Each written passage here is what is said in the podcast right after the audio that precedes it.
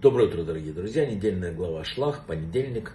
И мы с вами сегодня находимся в той главе, которую до сих пор ощущаем и в своем календаре, и в своей жизни. Разведчики, если кто видел вино, э, кармель, там такие несут э, огромную гроздь. Это цель недельной главы, вот именно Шлах. Напомню, Маше послал 12 разведчиков высмотреть страну Израиля. Десять из них, описав ее необывалые достоинства, сказали, что земля населена могучими великанами, которым ни за что мы не сможем их одолеть. И только два человека, Калев и Иошуа, призвали народ исполнить повеление Всевышнего, не обращать внимания на кажущиеся преграды и овладеть страной. Вот коротко э, то, что произошло. Люди начали плакать, рыдать на всякий случай наперед. И родилось вот это вот тяжелое 9 ава, день, когда ну, много несчастья произошло, как сказал Всевышний, в еврейском народе. Тора назвала 10, 10 разведчиков, которые, кстати, это два слова хочу сказать, посланы в землю э, Кнаана и оклеветавшие ее община. И отсюда, именно с этой недельной главы, мы делаем вывод, что Миньян, вот эта община, это минимум 10 человек. Известно, что разведчики были самые лучшие люди в коленах, а следовательно и во всем народе. Поэтому их посмотрели, послали высмотреть землю. В чем же был их грех?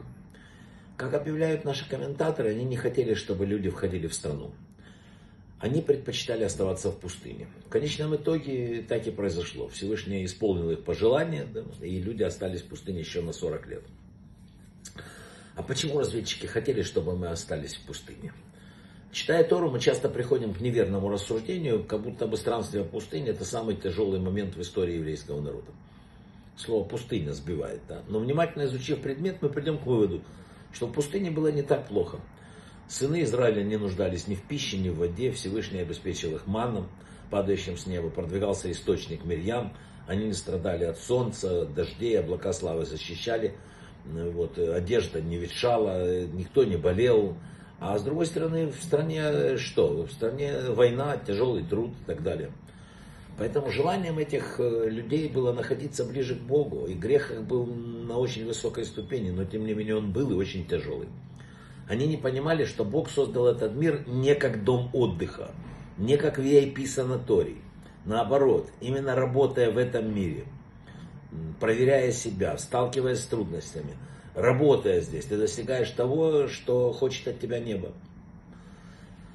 В это надо вдуматься. Мы с вами все время хотим видеть мир, все равно как что-то происходит, вот не так, вот не так. Мир так устроен. Испытания, которые нам даются в этом мире, это и есть то, что, для чего Бог создал этот мир.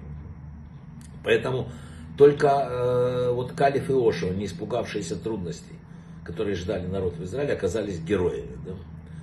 Тому, кто живет в пустыне, питается, питается маном, там, что ему, разве тяжело ему соблюдать субботу, праздники – а если он живет в обычной стране, во всякой, да, выясняется, что ради соблюдения, к примеру, субботу надо терять рабочие дни. Иногда это огромные потери, праздники и так далее. Жизнь немножко иная. Известно, что если люди имеют личную заинтересованность в чем-то, то по неволе уже не могут объективно судить ни о чем, связанном с этим объектом. Поэтому, если человеку сказать напрямую, например, что ты ведешь себя неправильно, он обычно не понимает. Надо подходить к этому иначе. Мудрецы пишут, что разведчики внутри имели еще одну мотивацию, неосознанную. Да? Они понимали, что они главы колена, вот сейчас зайдут в Израиль, будут перевыборы.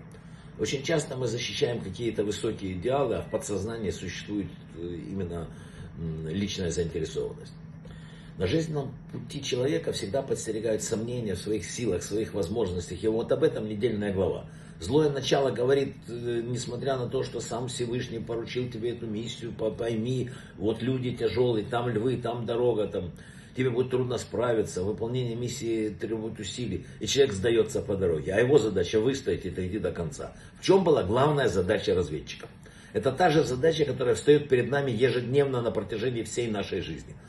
Правильно оценивать то, что мы видим, то, что с нами происходит. Смотреть на события под правильным углом зрения, сверху.